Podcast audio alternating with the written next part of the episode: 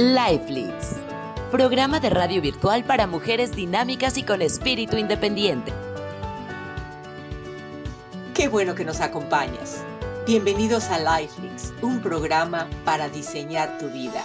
Soy Gabriela Shard Ford, psicoterapeuta humanista y consultora empresarial digital. El día de hoy, nuestra invitada es Ana Garay, una mujer de 40 años, quien viene a platicarnos su testimonio de vida cuando vivió 12 años siendo víctima de un abuso doméstico. La impactante historia de Ana que estás por escuchar relata una relación coadictiva que no se basa en un amor saludable. Este tipo de relaciones se basan en relaciones de extrema intensidad, ya sea positiva o negativa, donde el adicto al amor, en este caso, lo que se creía que era el amor, puede experimentar sentimientos, pensamientos o comportamientos obsesivos y compulsivos en la relación, como cólera, temor y odio. Situaciones de codependencia, que los síntomas primarios son la dificultad por experimentar niveles apropiados de autoestima, es decir, para poder amarse a uno mismo, dificultades para establecer límites funcionales con, las demás personas, para identificar quién se es y cómo a partir de eso adecuadamente nos relacionamos con los demás, dificultades para afrontar las propias necesidades y los deseos como adultos, es decir, poder cuidar de uno mismo. Comenzamos. Life Leads.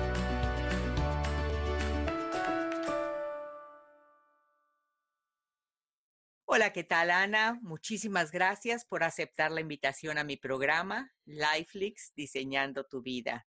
El día de hoy estamos aquí con Ana Garay, originaria de México y ahora vive en Canadá en el área de Toronto.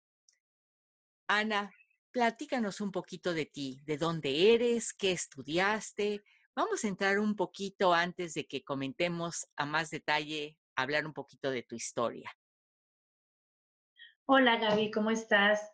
Bueno, primero quiero agradecerte por la invitación. Este, estoy muy agradecida eh, estar aquí en tu programa.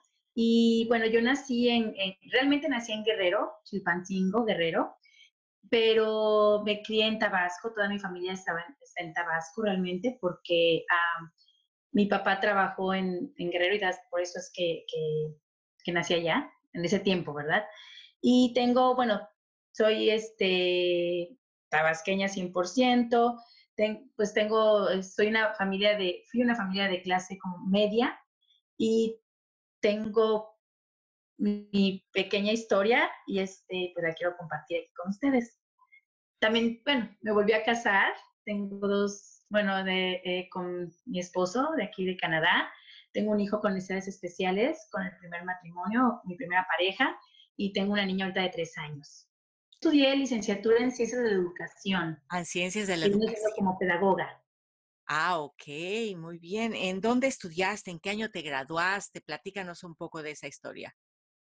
Ok, yo soy, yo soy ejercida de, ah, de la Universidad Autónoma de Tabasco.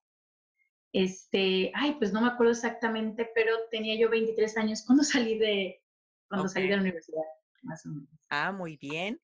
23 años. El domingo 20 de octubre, Ana presentó una ponencia en la mm, Conferencia Internacional Digital y presentó un tema muy interesante, que era el tema del abuso doméstico, cómo salir y alejarse de personas tóxicas.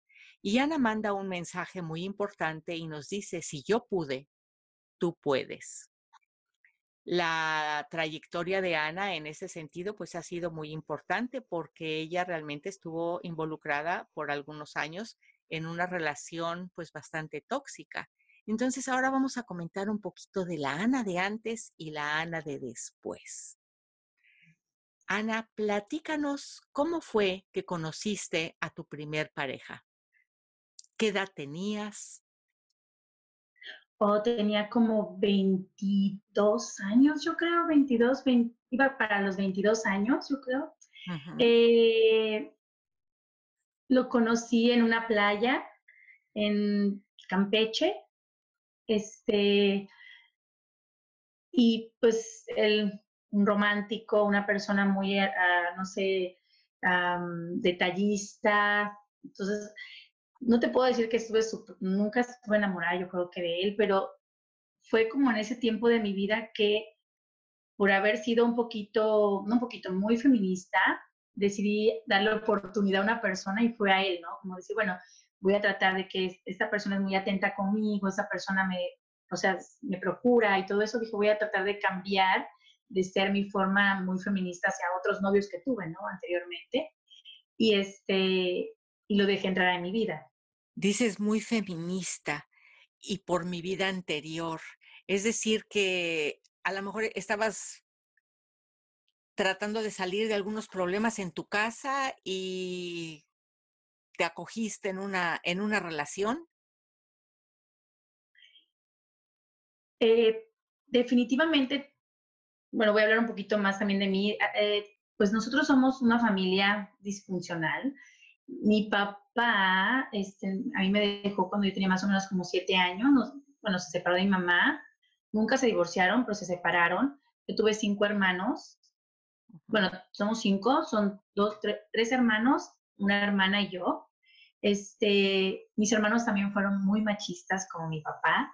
Entonces yo fui muy rebelde porque ellos tenían, rebelde pero en cierta forma feminista, ¿no? Pero en cierta forma porque, yo ¿por qué ellos pueden, no sé, pueden este, tener novias sin casarse y dejarlas que entren a la casa, ¿no? Y yo porque soy mujer no, no puedo hacer eso. Porque ellos sí pueden vivir con una pareja y estar en unión libre, pero yo por ser mujer me tengo que casar. O muchas cosas que en cierta forma me volví como que, ¿por qué ellos? ¿Por qué ellos? ¿No? O sea, yo estaba como en esa lucha de que, o rebeldía, porque ellos sí pueden hacer cosas y yo por ser mujer no puedo. Entonces fue donde decidí, este, ¿cómo se llama? Bueno, me, me volví completamente feminista, que ahorita no estoy de acuerdo con eso, no tanto el feminismo, sino para mí el feminismo tiene que ser algo como igual, ¿no? Igual, pero no, no, este, no de que a veces lo, vemos el feminismo como que, ay, yo puedo, yo esto, yo lo otro, y, ya los hombres son menos, y no somos ni menos, ni somos ni más, ni ellos son más, ni nosotros somos menos, ¿no? El caso es que tenemos que estar como en un lugar medio, ¿no? Entonces tú le llamas, tú le llamas feminismo porque, según puedo entender, tú te sentías como que no había igualdad entre los dos géneros y entonces tú te rebelabas. Yo iba a la universidad y este, iba a la universidad, trabajaba, llegaba y de todos modos tenía que llegar a la casa y me tocaba lavar trastes, lavar mi ropa, hacer todo como debería de ser, ¿no? Pero por mis hermanos, aunque no estuvieran por ser hombres, tenían que ser servidos en la mesa, tenían, o sea, todo ese cambio, ¿no? O, sea, no, algo que decía, pero ¿por qué? ¿Por qué yo si estoy estudiando? ¿Por qué yo si estoy, no? decía mi abuelito, yo viví mucho tiempo con mis abuelitos, me decía mi abuelito, yo ayudo a los hombres porque los hombres van a mantener a sus esposas o a su familia. A las mujeres no, porque las mujeres son mantenidas, ¿no? Somos mantenidas. Y yo fui la única de los cinco que terminó la carrera, por ejemplo, la, universidad. Entonces, por lo que escucho, vivías en, en un hogar completamente machista. Sí, en la que la mujer está para servir al hombre, en la que el, hombre está para que la mujer le sirva y tú te estabas revelando. Claro, claro. Ahí es donde te encontrabas. Y de repente llegó el que creíste que era tu príncipe azul. Me puedo imaginar que lo conoces en la playa y te llega así con el enamoramiento y te crees en el romance y te crees el cuento y y resultó otro macho. ¿Así fue? Exactamente, exactamente. Me imagino la película bien, ¿verdad? sí, muy bien. Y fíjate que había señales, porque todos los problemas que tuvimos fue celos. Y me acuerdo que yo soy muy alegre, yo me, me, encanta bailar, me encanta salir, me encanta convivir con gente, me encanta convivir con mis amigas, me encanta tener amigos yo me acuerdo que él demostraba ser celoso, pero no tanto.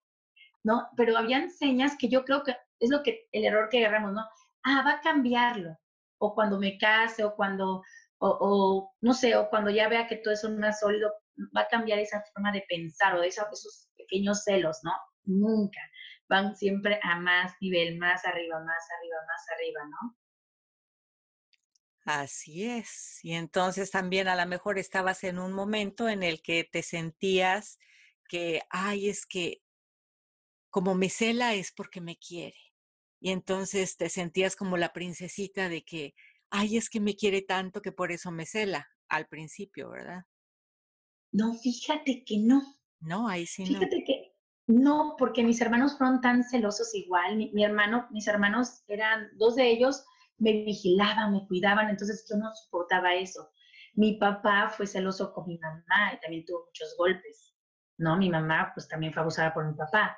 Entonces, yo no, realmente no fui, no fue por, por... Uh... Entonces, tus hermanos eran muy celosos y entonces sentías que había indicios por ahí, pero el enamoramiento te tenía como deslumbrada. Te voy a contar un poquito el por qué decidí estar con él. cuando yo mis hermanos eran demasiado celosos, eran demasiado, tenían, una, tenían cinco novias, les trataban súper bien a todas y ellas no se dan cuenta que eran infieles, por ejemplo, ¿no? Entonces yo dije, a mí no me va a pasar lo mismo. ¿Cómo? ¿Cada uno de tus hermanos tenía cinco novias? Sí, uno te, era, sí, mujeriegos, ah, mujeriegos. Ah, ok. sí, sí. Para cada día de la semana.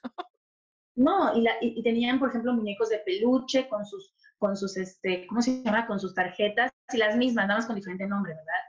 y ellas enamoradísimas de él. Entonces yo no creía mucho en los hombres. Entonces, ¿por qué? Porque mis hermanos eran así. Cuando tuve varias relaciones, una de mis, de mis relaciones muy amorosas y, y, este, pues me engañó, ¿no? Entonces, cuando pasa eso, dije, a mí no me va a pasar lo mismo. Entonces, yo era como que muy negada, no, no quería tener novio como que no quería caer en lo mismo, como que yo era muy, pero esas mujeres, como le dicen la palabra, ¿no? Cabronas, ¿no? Pero cabronas del mal sentido, ¿no? De que, ay, sí, yo trataba que se me encaran, yo era de las que, ¿sabes qué? Hace esto, hace el otro, ¿no? Pero me volví como una, no era, no era mi personalidad, pero traté de hacer eso por defensa propia, ¿no? Como si no me van a hacer daño, y lo hacían, ¿verdad? Y entonces dices, ¿por qué me gustó esta relación con él? ¿Qué fue lo que te atrajo de él? Porque fue una persona muy caballerosa. Son, es muy inteligente, fue una persona muy caballerosa, una persona que agarraba y llegaba, salíamos y no nada más a mí me regalaba flores, regalaba a mis amigas, este, a todas nos invitaba, este, decía, era muy caballeroso que me, me apantalló, dije, wow, ¿no? Entonces mis amigas darle la oportunidad, no, o sea, no todos son los mismos. Entonces, me creí, como es esto, eso de que, bueno, es una persona amorosa, es una persona caballerosa, es una persona dedicada, es una persona que realmente me decía que me amaba y que todo el tiempo estaba, o sea, este, hablándome por teléfono. Él estaba trabajando en Campeche y yo en Villahermosa, entonces todo el tiempo era como que, que, muy enamorado, llegaba y me trataba como reina, me, me, me llevaba a todas partes, me trataba muy bien, ¿no? Entonces dije, bueno, voy a darle la oportunidad, ¿no? Pero según esto, porque no quería un macho en mi vida, ¿verdad? Y es lo que él no demostraba en ese momento, ser un macho. Pero no te dabas cuenta que te estaba manipulando. Por supuesto, por supuesto. Mm. Claro, no me daba cuenta. no. Entonces estabas en una relación de manipulación y él conocía cuál era tu situación con tus hermanos y de ahí lo utilizaba para ganarse tu necesidad hacia él.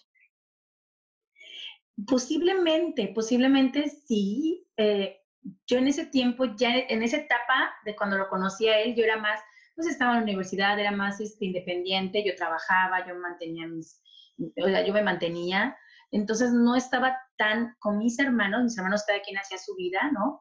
pero sí era la forma en que yo demostraba como que yo era rebelde, yo era una de las personas como, ya saben, la famosita, bonita, o no sé por qué era bonita, simpática, de que, de que pues tenía pretendientes, entonces él como que, wow, pues esta es mía, ¿no?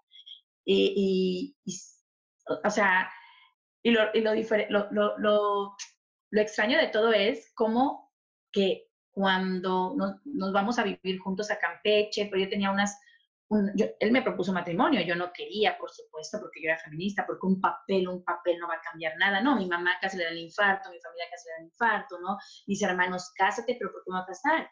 Si tú no has casado, si tú vives con tu, con tu mujer y tú no has casado, porque yo me tengo que casar, un papel no cuenta, un papel, ¿no? Cuando, cuando empiezo a estar con él, y es donde después que salgo embarazada, ya cuando se me notaba la pancita y todo, que lógico mi físico cambió, es donde empieza todo el cambio, todo el cambio de él. A ver, antes de que me digas, me quiero imaginar esa parte de la película. Entonces, cuando tú em, dices cuando salgo embarazada, por lo que quiero entender que no fue un embarazo programado, sino, sino fue un, ups, me falló. pues eh no me falló tanto. Ah, bueno, yo digo, como, como tú dijiste, salgo embarazada, ¿lo, lo, planeaste o, o, no lo planeaste tu embarazo? Fue planeado por él, yo creo. Eh, yo me había puesto un DIU, entonces, pero me lastimaba. Entonces, cuando me sacan el DIU, porque estaba como mal puesto, lo habían puesto mal, porque él siempre me decía, yo quiero que te embaraces, yo quiero que tengas hijos, yo quiero tener un hijo tuyo, yo quiero tener un hijo tuyo. ¿no? Y yo, no, no, no es mi tiempo, yo estoy terminando, yo estoy estudiando, yo quiero hacer cosas, yo quiero, ¿no? En mi vida siempre planes, siempre cosas, yo, yo quería viajar, yo quería hacer muchas cosas, no, no, no, no es mi tiempo, no es mi tiempo. Él siempre insistió en embarazarme, siempre. Cuando ese Dios sale, porque estaba, como que dice la, la, la, doctora ya años después o después que ya, ya estaba embarazada, es como que tenía yo un cuerpo en mi, en, mi, en, mi, cuerpo, ¿no? un cuerpo nuevo, me lo sacan, que estaba acostumbrado, sacan el DIU y la necesidad de tener, pues el bebé se pegó muy rápido, ¿no? Entonces, pum, fue, que pegó mi, hijo, pero me lo sacaron, por eso fue que, que salí embarazada, ¿verdad? Pero no era plan mío, pero por él, por supuesto. Ah, ok, o sea, cuando me refiero planeado, me refiero a ti, o sea, no fue planeado por ti. Y entonces en esa película que me estás platicando, y hablo película porque recuerda que estamos hablando de esa trayectoria de la película de tu vida, ¿no? Que ya pasó y ahora yo me la quiero imaginar. Entonces me lo estoy imaginando como esa película que no la he visto, pero me quiero imaginar lo que sucede. Entonces, ¿qué pasa después? Él empieza a, a ser posesivo porque ya te tengo embarazada y ahora eres de mi propiedad. ¿Algo así sucedió? Exactamente. Empezó a hacerse, este, antes era, bueno, celosito, como te decía, pero no tanto, pero después empezó como que, ok, ya te tengo aquí, pues estás embarazada, eh, pues no me puedes amarrar, o sea, ya, ya su forma de, ya forma de hablar hacia mí era diferente, era como que me tenía segura, como que, porque yo también le comentaba, ¿no? Yo, yo no quiero tener como una pareja con un hijo, luego otra pareja con otro hijo, o sea, ¿no? Yo quiero tener una familia, lo que yo posiblemente no tenía, ¿no? Mis papás, mi mamá, ¿no? No tenía, mi papá nos dejó, entonces dije, yo quiero tener una familia, yo quiero tener, porque yo enseñé a mi papá, yo hubiera querido tener un papá en mi casa, ¿no? Entonces yo digo, no quiero que a mi hijo le falte un papá, ¿no? Entonces él sabía eso también. Entonces también yo creo que se aprovechó de eso porque dijo, bueno, ya te tengo, estás embarazada, sé cuáles son tus planes, no me vas a dejar, ¿no? Entonces fue donde empezó el, el primer abuso precisamente fue, empezó cuando yo tenía, yo ya tenía como unos seis meses, yo creo, y él empezó a, que se iba a ir con los amigos a Cancún, ¿no? Y yo, pero ¿cómo que me vas a dejar sola aquí? Te vas a Cancún, no teníamos ni, dinero, ¿no? Entonces, no, que me voy a Cancún, me voy con mis amigos, es que ya, ya estás embarazada, ya me quieres amarrar. Entonces, ya cuando yo le decía algo así, como que me, me hacía sentir como que yo ya estaba controlando, como si yo ya fuera de esas mujeres que ya quedé en su casa y no, nunca fui así. Pero no se me hacía lógico ni, ni justo de que él se fuera, ¿no? Y yo me quedara embarazada en una casa donde yo, bueno, allá en Campeche, pues realmente no es de que sea mi ciudad ni, nada, ¿no? Yo voy a hacer ahí, o sea, tengo una pareja, no entendía yo eso. Pero como ya estás embarazada y ya eres mi mujer, ahora te quedas en la casa y te quedas porque así lo digo yo. Voy a hacer un medio paréntesis para explicarle a las personas que nos escuchan que la situación de la, de la violencia está basada en el poder, y en el control. Y este poder y control de la violencia que puede ser de diferentes tipos, puede ser física, puede ser patrimonial, puede ser violencia sexual, puede ser violencia simbólica, violencia económica, psicológica para obtener el poder o el control. Y en, esta, en este abuso doméstico de la violencia, entramos en una situación que es como una rueda. Imaginémonos que es un pie, ¿no? Es un pie que está dividido en ocho porciones. Y lo quiero mencionar para aquellas personas que no entienden muy bien cómo sucede la violencia o qué tipo de violencia puede existir. Y de ahí que Ana nos pueda comentar en su propia experiencia de la Ana que vivió esa violencia, en qué aspectos le tocó a ella vivirlo, porque a veces la violencia puede estar en todas las áreas o nada más en una, no, no tiene que ser en todas. ¿Hasta ahí estás de acuerdo conmigo, Ana?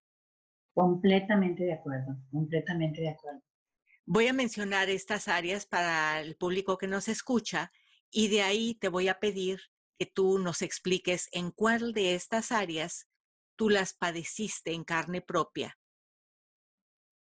Una de las áreas es la intimidación, en donde es el provocar miedo a través de, de el yo, dijéramos, el no verbal, ¿no? La violencia de destrozar objetos, o sea, es intimidar a la otra persona. Y no quiero decir intimidar a la mujer necesariamente, porque la violencia doméstica también se da de las dos áreas. Hay hombres que también son eh, abusados en esta violencia por las mujeres. Entonces, esto se da de los dos lados. Por eso no estoy utilizando ahorita la violencia nada más a la mujer, porque se da de las dos partes. Ahorita, bueno, es Ana la que fue víctima de violencia pero el abuso doméstico se da de las dos partes. Abuso emocional es la siguiente parte, donde te hacen sentir inferior o sentirse mal o insultarte o confundirte, humillarte. Todas estas partes son, pues es un abuso emocional en la que el otro tiene el poder y el control sobre ti. La otra puede ser el aislamiento, el dejarte encerrada, como que te castigo y te dejo encerrada bajo llave y no te dejo salir, o el controlar tus pasos, tus movimientos, lo que haces, con quién estás, a dónde vas, controlar cada segundo porque soy el amo o la ama, porque recordemos que puede existir de los dos lados. La otra parte es la negar o culpar o desvalorizar, como decir, eh, hacerte responsable es que si hice algo, si es que si rompí esa puerta, es que tú tienes la culpa, es que me hiciste enojar. Entonces niego, culpo, desvalorizo lo que sucede. La otra parte es la manipulación de los niños cuando ya hay niños. Pero a veces no hay niños, a veces hay, hay mascotas que queremos como niños, entonces las uso como niños, o en este caso el embarazo que es un niño que está, un bebé que está creciendo. Entonces viene la manipulación de hacerte sentir culpable de, de alguna situación por tus comportamientos o utilizar a los pequeños o a las mascotas como si fueran los, hijos, ¿no? En esa manipulación. La otra área es el abuso económico. El, yo, por ejemplo, yo fui sujeta a este tipo de abuso económico. Y yo era muy chica, yo era muy joven en ese matrimonio. Yo pensé que era lo normal. ni un quinto de nada y hasta el último limón que se llegaba a la casa lo traía él y yo no sabía que mm, había un gasto, que me tenían que dar gasto, ¿no? Y yo pensaba que eso era normal. Yo, yo suponía que así debería de ser, ¿no? El abuso económico o no te dejan trabajar, o te impiden que encuentres el empleo, o te obligan a que des dinero, o es tu responsabilidad pagar o tal o cual cosa, o quitarte dinero. Entonces es un área importante el abuso económico. La otra es el, el privilegio masculino. como lo que Ana nos comenta que sucedía en su casa de su familia, ¿no? Porque son hombres, tus hermanos pueden hacer lo que quieran, me supongo, ¿no? Porque tú eres mujer, no importa que fuiste a la universidad y que vienes cansada a lavar los trastes. Privilegio masculino. Y la última parte de este, de este pie o de esta ruleta de ocho puntos son las amenazas, ¿no? Vivir con miedo o te asusto, te, te obligo a, por ejemplo, quiero suponer, por ejemplo, mujeres que o hombres que pusieron una demanda hacia su cónyuge cuando fueron maltratadas, entonces ahora te, te obligo y te hago sentir culpable por haber metido una demanda en mi contra. Y a veces de ahí el ciclo vuelve a regresar. Quise hacer un paréntesis para explicarle a nuestro público que nos escucha cómo es que funciona este círculo de la violencia para que podamos entender un poco más la situación de Ana. Y si tú estás en una situación igual, a lo mejor te identifiques con esta historia y la historia de Ana te pueda ayudar a antes y después a, como dice ella, el no más y salir de ahí. Ana, cuéntanos de estos puntos del círculo del ciclo o círculo de la violencia, ¿en dónde estuviste tú atrapada? En el círculo de, la que me, de todas las que me dijiste, desde la física, yo creo que en todas, en diferentes formas. Si te voy a platicar algo, este, a veces vemos como que, ay, si te golpean, ya tienes abuso doméstico. Y no nada más es el golpe, no nada más es el moretón, no nada más es de que tienes un ojo morado porque te dejaron los pelos, porque te golpearon horrible, porque te pueden llegar a matar, ¿verdad? Esa es la física, ¿verdad? Que es lo que más se maneja y si tú no eres golpeada físicamente, creen, ah, no, yo no tengo abuso doméstico. Y no, tenemos abuso doméstico por muchas razones. Es el que tú Por ejemplo, tú viviste abuso físico también. Ah, sí, por supuesto. Y mucho, mucho abuso físico y a veces me sentía culpable porque me defendía, ¿verdad? Decía, no, pero no era un abuso, no, la gente que me conoce, por eso yo creo que impacté tanto a mucha gente que me conocía o que me conoce, ¿verdad? Y me hablaron y todo porque me decían, ¿cómo es que lo ocultaste tanto, ¿verdad? Después se fueron enterando poco a poco, pero realmente no. Si yo puedo, si yo cuento cada golpe que fue, creo que cada dos veces por semana o si no es más, es increíble increíble porque era una cosa que me arrasaba, pero yo pues, posiblemente después decía, no, ¿será que porque me, porque me revelo, no? Porque él me decía cosas y yo, ¿por qué me vas a decir así? O porque también me defendía, ¿no? O me empezaba a agarrar a trancazos y no, yo no era de que, ay, sí, a ver, me voy a, sí, pégame y me pongo la otra, la otra, la otra mejilla. No, yo trataba de defenderme, yo era pues una forma rebelde, una forma, ¿no? De que, no, ¿por qué lo van a hacer? Y no es que sea rebeldía, sino es que luego decía, ¿será que también por eso fue que fue más agresivo, ¿no? pero pues hay que manejarlo. Mm, realmente no puedo decir la respuesta correcta, sino es como reconocer que estás en, en abuso, ¿verdad? Pero te voy a hablar de todos los, los, los, abusos que me dijiste, ¿no? De que, por ejemplo, el emocional. Yo, no es de que porque yo me vean con ojo morado ya estoy abusada, no. El emocional para mí creo que fue lo peor. Lo peor porque me hizo sentir que yo era la, una mujer que no valía.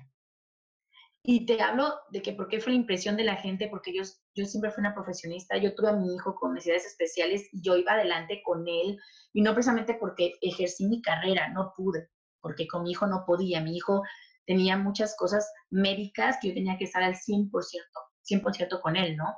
Era más que nada porque estaba, ok, no puedo hacer esto que tenía yo, yo vendía joyería, ¿no? Y o sea, joyería muy cara, que era gente de que desde el director de salud, que de mucha gente de dinero, ¿no? De la sociedad, lo que sea. Este, por ejemplo, tuve el show de fiestas infantiles, que fueron muchos años, hasta aquí en Toronto lo tuve, muchos años, pero hasta que me cansé porque eran pues, muchos fines de semana, ¿verdad? Entonces yo quería también ya empezar a disfrutar mi familia, mi hijo, los fines de semana. Eh, tenía que, vendía seguros seguros, yo trabajé, yo era en México agente de ventas de, seguros y, yo era una de las mejores, o una de las, no mejores, pero era una de que iba en, buenas, en buen nivel, ¿no? Y todo lo que yo trataba de hacer me salía bien, porque yo me siento una persona positiva, una persona que le trato de echar ganas a las cosas que hago. Pero bueno, pues por eso impactó mucho como es mi personalidad. A mí nunca me vas a ver llorando, nunca me vas a ver quejándome, nunca vas a ver, ay, ay, ¿por qué me...? No. Entonces, nunca imaginaron que lo que me pasaba, ni mi propia familia, por ejemplo, ¿no? Pero ahora, la emocional, ahora, la intimidación, como dices tú también. Cuando íbamos afuera, me daba un pavor, porque yo sabía que él me podía empezar a intimidar, ¿no? De que, ¿sabes qué? Si e, empezaba pues, a, a, si te sonríes con alguien, o sea, el pellizcón, ¿no? O si, o, eh, demasiadas cosas muy leves afuera de, que yo con tal de no demostrar también a la gente que no éramos una familia feliz, entonces yo como que todo me aguantaba, ¿no? Y realmente era también las apariencias, como debemos hacer, todo una apariencia que no existe, ¿no? A veces por eso decimos, el fracaso no es engañar a la gente que somos una familia feliz, eso no es fracaso, ¿no? Fracaso es continuar con eso, ¿no? Entonces, hablabas también del aislamiento. Fíjate que no tanto es de que, de que él me, aislara, porque yo siempre me sentí libre, yo hacía las cosas, yo al contrario, era la que trabajaba, mantenía mi casa, él era el que se quedaba con el niño, o realmente era una persona que no tenía, otro, o sea, más que pensar en mí, ¿no? Como que empezar en, qué es lo que voy a vigilarme, ¿no? Pero, pero había muchas cosas que yo también dejaba de hacer precisamente porque si yo iba a hacer con él no lo disfrutaba, ¿no? Entonces, como que sí hubo un momento de que siempre estaba como, bueno, encerrada, o Monterrey, cuando estaba más chica, que estaba mi hijo más, más necesidad. Entonces sí me encerró, sí, sí, de cierta forma me aisló, no, no queriendo, no, no me dejaba ir a ninguna parte, o más que nada decía, no, tú estás horrible, tú no vas a salir porque vas a salir. Entonces, no, y yo me quedaba encerrada, o no te voy a, no conocía Monterrey porque él es de Monterrey, yo vivo en Monterrey, entonces yo no podía salir a ningún lado porque no conocía a la gente, no tenía amistades como yo era como México, ¿no? Él tenía más, se sintió con más poder, ¿verdad? Y fue cuando también me agredió y fue donde ya me agredió físicamente, porque embarazada fue más grito y empujón, pero ahí cuando ya me agredió la primera vez este, físicamente fue que fui a la policía y tampoco hicieron nada. Y en Villahermosa también marqué y nunca fueron, ¿verdad? Pero bueno, por supuesto que te hacen también sentir la culpabilidad, te hacen sentir completamente culpable de todo lo que haces, que es en el mismo círculo, en el círculo de, de, de abuso, ¿no? Que es un círculo vicioso. Siempre me hacía, me hacía sentir culpable que yo, o sea, después de haberme golpeado, después de haberme, este, bueno, me, ya sabes, primero como que, empieza la agresión poquito a poquito, ¿no? Este, haciéndome sentir mal o cualquier problema que haya, ¿no? Y después de que ya empiezan los golpes o, o todo tipo de abuso, ¿qué me hacía? Me hacía sentir culpable. Ese sentir que yo era la culpable de todo lo que había pasado, porque si yo no hubiera, no sé, si yo no hubiera salido, porque era el hombre más celoso del mundo, si yo no hubiera salido, si yo no me hubiera puesto una tanga, porque yo ya me, o sea, era una cosa que no, porque si yo me agachaba se me salía un poco del, del pantalón, no, hombre, yo ya era una tremenda, ¿no? Tantas cosas tan, tan insignificativas que para él era una bomba. Yo era, yo no podía saludar a un hombre porque ya, ya andaba con él. No podía llevar un amigo porque yo ya andaba con él, ¿no? Con los amigos. O sea, era demasiado. Entonces, era mi culpa. El por qué me golpeaba, porque, ¿por qué me, por qué me contestaste? ¿O por qué fuiste? Porque siempre era mi culpa. Y después otra vez volver al enamoramiento, ¿no? Otra vez, mi amor, te amo, te prometo, no lo vuelvo a hacer, yo amo a mi hijo, vamos a una familia feliz, te prometo. Ay, cómo me prometía ir con el psicólogo, ¿no? Le decíamos a un psicólogo, vamos a una terapia, y nunca la hacía, ¿verdad? Me decía que sí en ese momento. Cuando otra vez que ya, oye, no, yo no soy loco, tú eres la loca, si quieres ve tú, ¿no? Entonces, otra vez pasaba todo eso. Y bueno, hablaste de un punto de, la, del abuso sexual, que yo te puedo decir con él, pues más que nada, que yo diría, ay, no, no me pasó un abuso sexual, pero realmente me acuerdo cuando yo estaba tan mal con él, de una forma de manejarme igual. Yo me acuerdo que yo no quería nada con él, ¿no? o sea, yo estaba golpeada y todo, yo no quería estar con él. Me iba a mi cama con mi hijo, a la cama de mi hijo, perdón, me acostaba con él de repente me despertaba ya me estaba besuqueando, me estaba ya haciendo cosas, pues, ¿no? Sexualmente que yo no quería. Y a mi hijo lo movía de la cama a, su, a mi cama. Después me volvía, me volvía a ir a mi cama, con, a mi cama ya en mi cuarto con mi hijo, que ya lo había puesto él, y allá me seguía, o sea, decía, por favor, no. Mi defensa era como que enfrente del niño no va a pasar mucho, ¿no? No lo va a querer hacer, no me va a dejar en paz. Pero no, hacía todo, o sea, no podía yo dormir las noches porque no quería tener ningún contacto físico con él y lo hacía. Entonces, para mí yo me sentía que me estaba, que realmente había momentos que decía yo que ya había las piernas o que ya no, ¿no? Pero realmente no es porque yo quisiera, era porque, para que me dejara en paz. ¿no? y, y, es también abuso sexual, que nunca lo había reconocido, pero es cierto, ¿no? También tuve un abuso sexual que yo no quería, ¿no? Claro. Y bueno, la manipulación de los niños igual.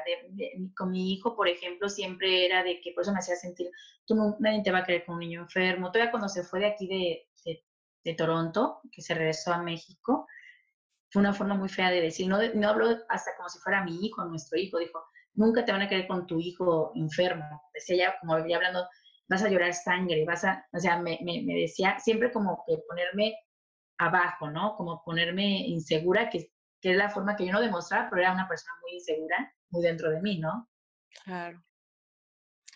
Y bueno, económico, voy a hablar, perdón, del económico, este, que aunque yo precisamente me siento que un abuso porque él no llegaba a trabajar ni, ni a dar parte de lo que correspondía en la casa, era yo. Porque decía, bueno, si necesito darle a mi hijo, este, este, no sé, terapia y cuesta, no sé, un ejemplo, 50 dólares diarios, yo tengo que ganar eso y más, ¿no? Él no hacía nada o sea, lo único, su, su, mundo era yo y los celos. O sea, ¿qué estaba haciendo yo? ¿Qué estaba pasando yo? Es, yo, era, era nada más Ana Garay, no tanto mi hijo. Yo creo que a veces siento que me quiso más a mí o, o estaba más, mejor dicho, obsesionado en mí que en lo que realmente estaba pasando con mi hijo, ¿no? Como te agradezco que nos estés compartiendo tu historia, tu testimonio. Primero que nada te lo reconozco porque se necesita mucho valor para hablar de esto. Y tu historia, pues, está ayudando a muchas mujeres a darse cuenta de lo que tú pasaste también, ¿no? Por lo que quiero entender hasta ahorita, tú te querías revelar con tus hermanos y contigo misma y poner una máscara de decir, yo soy, como dices tú, en tus propias palabras, yo soy Juan Camané y, a mí nadie me va a hacer nada. Y era una máscara, ¿verdad? Y eran, son las máscaras que utilizamos y que, que nos cubren lo que muchas veces nosotras mismas no nos damos cuenta que hay en nuestro interior. ¿Cuántos años estuviste envuelta en esa, en esa relación de violencia y de abuso, Ana? Más o menos como 12 años y medio, algo así. 12 años. Wow, 12 años, Ana. ¿Hasta qué tiempo fue que tú, porque fueron 12 años, ah, ¿cuándo, ¿cuándo acabó la negación? Porque cuando tú dijiste pretender y pretendía y pretendía, es cuando vivimos en la negación por la apariencia, por el que no se den cuenta, por el no aceptar que vivo una mala relación, pero todo eso finalmente es la negación, que vivo en la negación, aunque sea para el público o la sociedad, pero sigo de alguna manera, me castigo, prefiero vivir en ese infierno antes de salir de esa negación, porque aceptarlo es más vergonzoso que tener la pena, ¿verdad? ¿Cuándo fue que tú lo aceptaste? Lo reconociste. Increíblemente, ya estando aquí en Toronto, este, fue por haber ido con una psicóloga, pero yo ya había ido con ella, ¿verdad? Pero mi tema era más que nada por, por lo que estaba yo pasando, por, por el emigrar aquí, por muchas cosas que pasé. Entonces, este, ese era mi tema y yo nunca hablaba de, de lo que pasaba con él, siempre al contrario, hablaba que era un hombre maravilloso, que quería mucho a su hijo, que, ¿no? Entonces, ya aquí en Toronto él me había mandado a la policía, yo había mandado, ya había mandado a la policía, son eran cuatro veces más o menos, dos veces fueron los vecinos, una vez él me mandó, la, marcó a la policía porque diciendo que, o sea, que yo estaba con otro hombre y no sé qué, pero yo había salido a dar una donación ¿no? Una amiga colombiana, me acuerdo que, porque no sé qué Colombia había pasado, yo dejé una, donación. No, pues esa fue una vez. Eh, y la cuarta vez que llamó a la policía fue, eh, bueno, que yo llamé a la policía Mento fue cuando me rompió el cristal del carro cuando yo iba manejando, que fue donde dije, fue en el momento yo creo que, porque si me empiezo a recordar de los golpes anteriores, hubieron golpes muy fuertes que yo creo que sí me hubiera matado por un mal golpe, ¿no? Pero en ese momento, cuando él me rompió el cristal, cuando yo veía el cristal en mi cara, veía el cristal en mi cuerpo y decía, es que él puede hacer todo, él puede, sí llegué un momento a pensar que sí me puede llegar a matar, sí me llega, ¿no? Pero, pero como que, como que todavía no aceptaba irme de esa relación. Cuando voy con mi psicóloga y me siento con ella y empieza a hablarme, entonces fue una terapia, fue como una, una hora de, terapia, me acuerdo, y empezó, me sentó y con mucha calma me dijo, a ver, Ana, ¿tú cómo te ves a tus 50 años? En ese tiempo tenía 34 años. ¿Cómo te ves tú a tus 50 años con, con tu hijo y, con, y contigo, no? O sea, ¿cómo te ves tú con tu hijo a tus 50 años solos? Que no existen nadie más que tú. Y yo siempre me, me, he visto siendo una profesional o, teniendo un negocio. Yo soy una negociante, me encanta. Digo, no, pues me veo teniendo un negocio, este, y vestida así como tipo de esas de oficina, de, de banco, así bonito, pero de, así como casual, pero, pero formal. Este, me veía delgada, por supuesto, así toda, y, y, y mi hijo lo veía haciendo como, este, porque le encantaba tomar foto, fotografías, ¿no? Haciendo, haciendo fotógrafos, ayudando a gente como lo que él pasó, lo que está pasando cuando él mira aquí, o sea, lo que estuvo pasando, ¿verdad? De que, bueno, qué oportunidades, porque a veces cuando uno viene aquí a este país no tiene las mismas, o sea, el lenguaje y todo hace que, que yo hice muchas cosas por mi hijo en México y cuando llego aquí, wow, paré muchas cosas y pasaron años que para mi hijo fueron pérdidas, pérdida de tiempo, ¿verdad? Porque cuando son niños con necesidad especial necesitan todo el tiempo terapia, muchas cosas que yo no pude darle, ¿no? Entonces, bueno, para, decía que él fuera fotógrafo y así pueda ayudar a niños como él, que llegan aquí a migrar y que puedan tener esa oportunidad también de, de empezar, aunque regresen o no regresen, se queden o no se queden, pero tengan ese derecho a seguir con sus terapias, a seguir con todo, ¿no? Bueno, me veía así, luego me, me hice la segunda pregunta. ¿Cómo te ves tú con tu hijo y con una nueva pareja?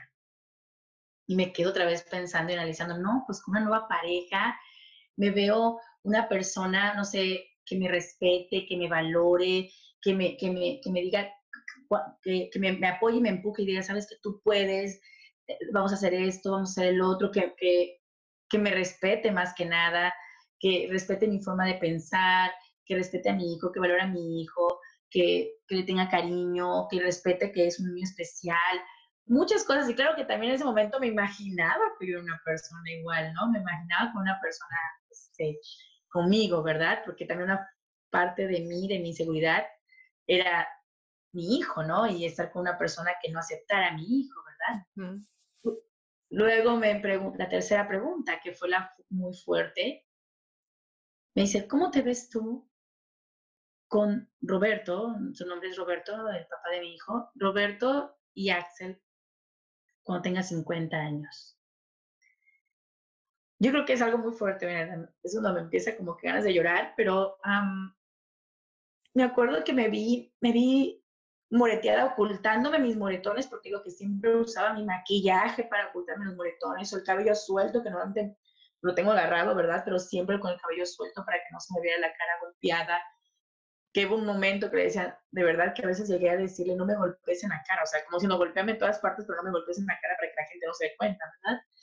Entonces, cuando veían, me veía con mis golpes, me veía completamente gorda, llorando, o no llorando enfrente de él, porque yo nunca lloraba enfrente de él, yo lloraba atrás de él, yo lloraba que yo no soportaba estar con él, pero no le demostraba esa debilidad, yo quería demostrarle que yo podía, que yo puedo con todo, ¿no?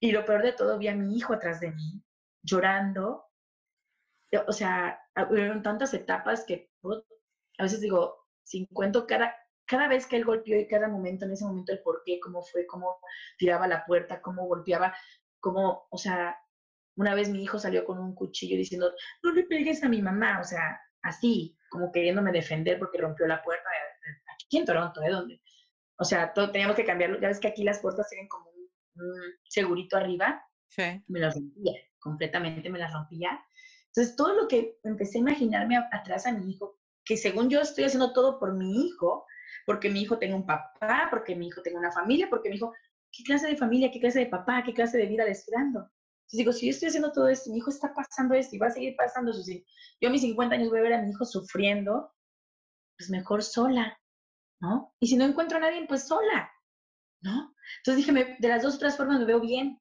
Y fue donde increíblemente después de 12 años donde me dije, me voy. Y nunca le mencioné a él porque yo seguía viviendo con él después de los cristales, después de todo eso que llegó la policía, yo seguía viviendo con él. Pero eso, todo eso después de los cristales pasó un transcurso de 20 días mientras me conseguían un shelter, un refugio donde yo estuviera, porque Axel, como es un especial, que estuviera lo mejor posible, que no sea tanta gente, que entonces me, la verdad me colocaron en un lugar muy, muy bonito, no bonito, pero un lugar que yo creo que fue lo mejor para nosotros, este, y fue donde decidí pues irme, el miedo también, porque antes me habían comentado, mira, te puedes un shelter, yo ya sé, por ejemplo, aquí todo el mundo dice las mujeres, las mujeres solteras, las mujeres abusadas tienen la ayuda, pero eso de que como que yo no, ¿cómo voy a aceptar que estoy abusada? No, ¿cómo voy a, no? Entonces yo decía, no voy a hacer eso, voy a seguir aquí cuando pasa todo eso me fui y con orgullo, porque realmente pasé, pasé todo eso. Ahorita mi esposo, por ejemplo, él no sabe mucho de mi vida y me encanta cómo es él, porque él, eh, te voy a contar una anécdota muy bonita, bueno, no bonita, un chistosa, ¿no? Porque cuando estaba con mi ex, si iba a poner la gasolina, si iba a hacer esto, no me podía quedar platicando con una amiga, porque él me decía, ¿qué hiciste? Y yo, no, pues fui aquí y le fui a poner gasolina. Ahorita antes de, antes de llegar le voy a poner gasolina. Yo no me daba cuenta que él me revisaba todo. No, aquí está el ticket fue hace una hora, ¿qué hiciste después, no? Y yo, uy, o sea, ¿no? Entonces, una, ya estando con mi esposo, empiezo a decir, ay, mi hijo, ay, ¿cómo estás? ¿Qué, ¿Qué, has hecho, no? Claro, en inglés, ¿verdad? Yo, no, pues es que fui, me, me, sentí como que estaba con mi ex, ¿no? Y empecé, no, pues es que me fui aquí, después me fui allá, después, como dándole explicaciones, ¿no? Inconscientemente estaba como en esa situación anterior. Y él me dice, no, no, no, espérate, no me tienes que dar explicaciones. Dice, no, pues no vas a decir cómo estás, como que, cómo te ha ido, ¿no? Una conversación, una conversación, ¿cómo estás? ¿Cómo te fue?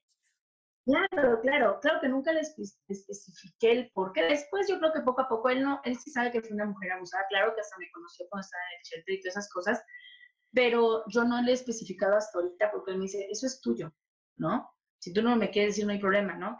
Eh, él me dice, Ana, escribe un libro de tu vida. Él me ha dicho, ¿no? Hay una trabajadora social es aquí, todo eso, ¿no? Pero luego a veces digo, ay, porque si luego lo va a leer él, como que va a ver todo lo que pasé, a veces lo que, y vuelvo a seguir mis inseguridades, ¿no? A veces abrir, no, no porque no quise abrir todo, abrir toda mi vida porque no me importa. Ahorita me gusta que la gente se entere, me siento tan motivada que otras personas me hablen, otras mujeres me digan y están pasando lo mismo y que igual en el Facebook ponen la cara de felicidad con su familia y con sus hijos y realmente no están, están pasando una situación así como la mía o parecida o un nivel más bajo, un nivel más alto, no sé pero le, le, decía a mi, a mi, esposo, por ejemplo, no, él no sabe todo lo que, realmente lo que a mí me ha pasado o, detalle por detalle, ¿verdad? Me dice, escribe un libro y a veces digo, si escribo el libro vas a ver después todo lo que me ha pasado, ¿no? Y me da una cosita como que, hoy me siento, no sé, porque él me ve una persona siempre, me escribe unas cosas tan preciosas de que me ve, me admira. Dice, a mí no me importa, me dice, tú eres una mujer a mí me dice así, ¿no? Le enseño a mis amigas los mensajes y la verdad que ni yo me la creo, ¿no? Pero que digo, la verdad que pero también es porque yo me di mis límites, ¿verdad? Me dice, aparte que eres hermosa, que eres guapísima, que eres súper sexy, que eres no sé qué, me encanta, ¿qué es lo que más me gusta hacer? Me encanta el corazón tan grande que tienes y cómo, cómo eres, eh, cómo te gusta ayudar a la gente. Entonces, eso es lo que me encanta de él, que siempre me dice cosas y me dice, bueno, luego sí es cierto, no importa que yo sea, ya la parte como yo me veo, no, no importa que yo sea feita, gordita, lo que sea, ¿no? Mis partes inseguras, ¿no? realmente lo que me motiva es, que él me motiva es de que tengo un corazón grande y me gusta, me, me gusta que le, a él le guste que yo ayude a la gente, ¿no? Porque me, porque me encanta ayudar a la gente, ¿verdad? ¿Y por qué empezaste esa frase diciendo que ni yo me la creo? porque este, porque te vuelvo a repetir, yo creo que es, es la autoestima, ¿eh? la autoestima que que, todavía, todavía la puedes trabajar todavía mucho más. Ah, claro, claro. Yo, yo necesito, yo creo que necesito para mi autoestima seguir este, que me ve la gente, ¿eh? la verdad me dicen, wow, Ana, Ana, Ana, ¿no? Pero, pero no saben lo que, ¿no? Dentro de mí. Que te voy a decir una cosa, que si me te comparo, comparo de años ahorita, te juro que me veo en el espejo y digo, ay, qué bonita soy. ¿No? Ay, tengo mis granos, bueno, me oculto este, ay, no importa, ¿no? Me siento muy diferente, muy diferente a comparación de antes, pero sí, cierta forma, ya sabes, el prototipo de mujer que uno quiere ser por el cabello, que nunca lo voy a tener, ¿verdad? Porque con, un montón de cabello y largo hasta acá y que sea una, una cinturita de avispa que no creo tenerla nunca, ¿verdad? Pero es el prototipo, igual como todo, la publicidad, la, la visión, ¿no? O sea, pero no me interesa ahorita realmente. Pero sí, me falta, también sabes que me falta mucho, yo creo que lo que tengo que empezar a trabajar igual es mi niñez también, porque mi niñez también yo creo que tuve muchos pequeños abusos, no pequeños, muchos abusos y, y entonces me gustaría también como que trabajar esa parte que, que yo he bloqueado, que necesito también trabajar un poco, ¿no? No muy poco, mucho. Estás, eh, estás en un proceso, sigues en un proceso de sanación que es muy importante lo que has hecho y es muy enriquecedor porque te das cuenta el cambio tan fuerte.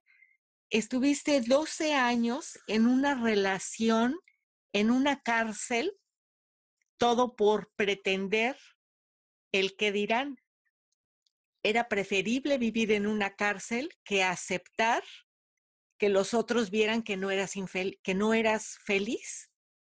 Entonces vivías en esa cárcel y ahora te diste la oportunidad y por eso es tan valioso y nuevamente te agradezco infinito tu valor por lo que estás haciendo al presentarte en el Congreso para presentar tu tema, el presentarte en mi programa para exponer más tu historia, porque es, una vez más, es abrir ese testimonio a decir, durante 12 años viví en una cárcel por ocultar a la sociedad. Y ahora lo hablo abiertamente. Y eso tiene mucho valor. Que por supuesto estás en un proceso, que vas a continuar en ese proceso, pero ahora ya tienes un camino.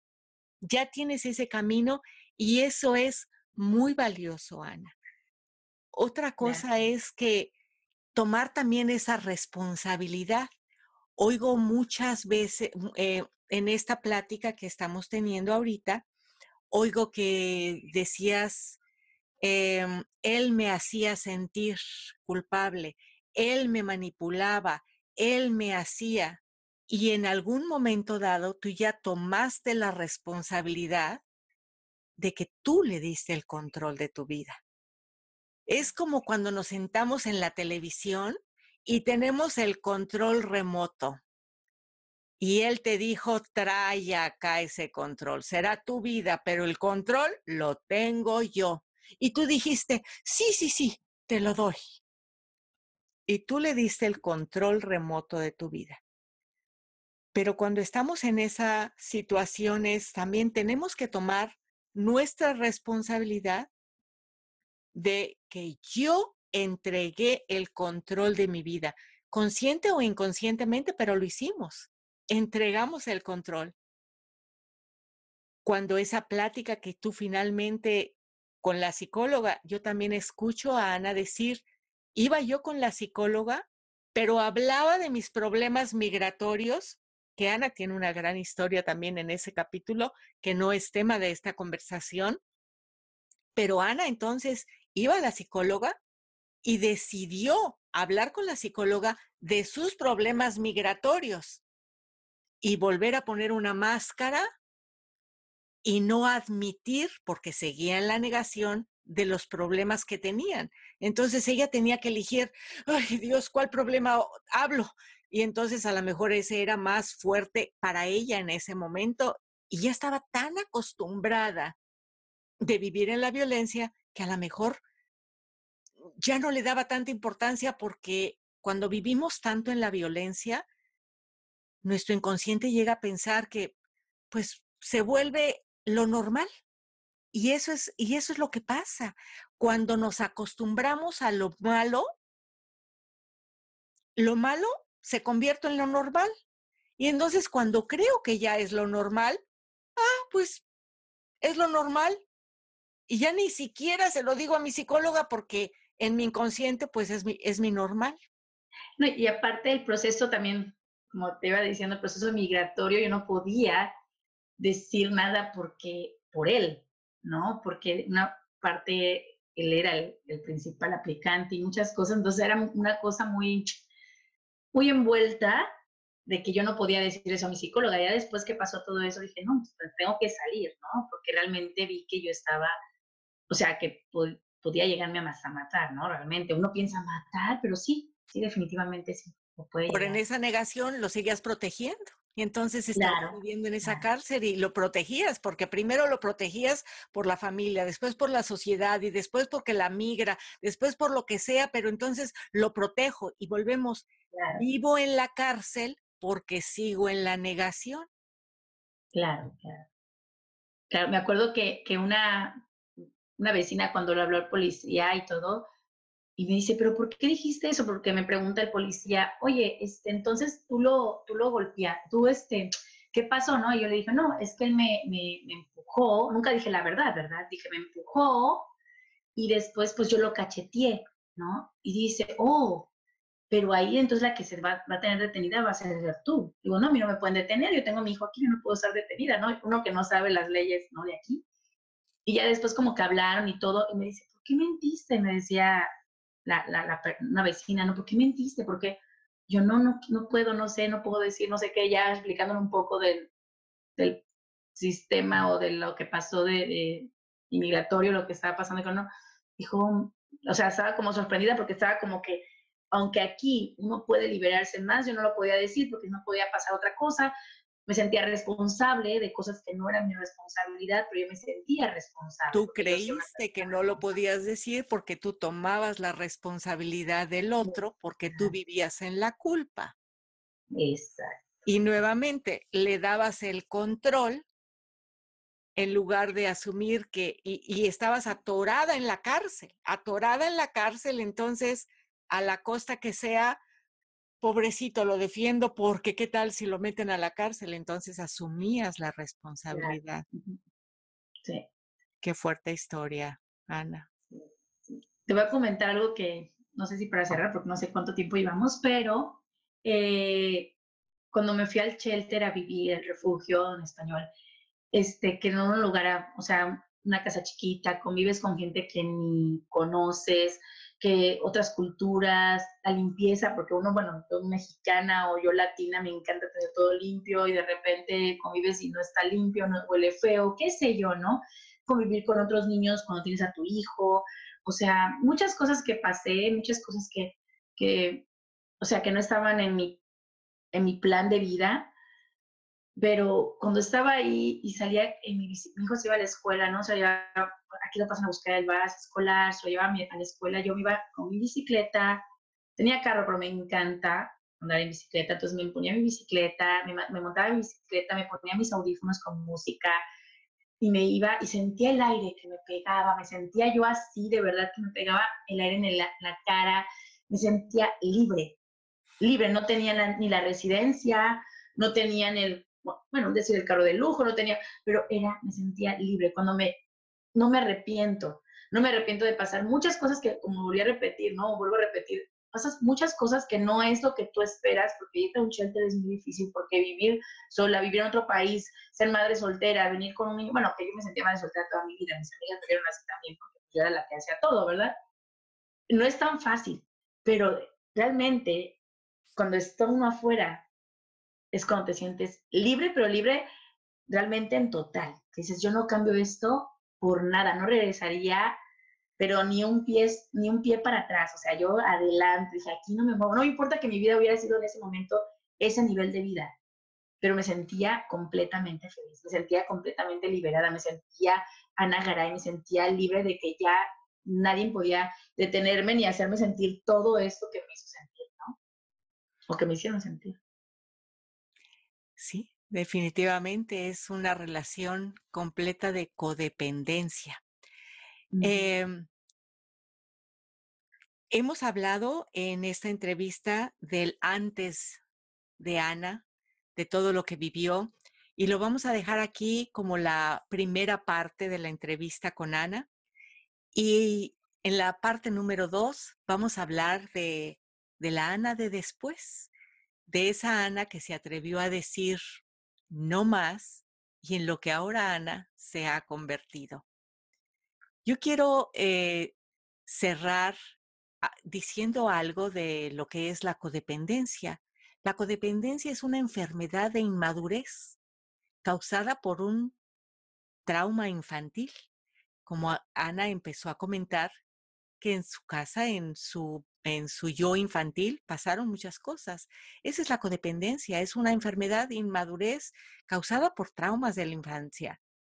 Personas infantiles e inmaduras y son incapaces de mantener una relación saludable consigo mismas hasta que realmente toman el control de su vida y aprenden a decir no más y a salir de ahí.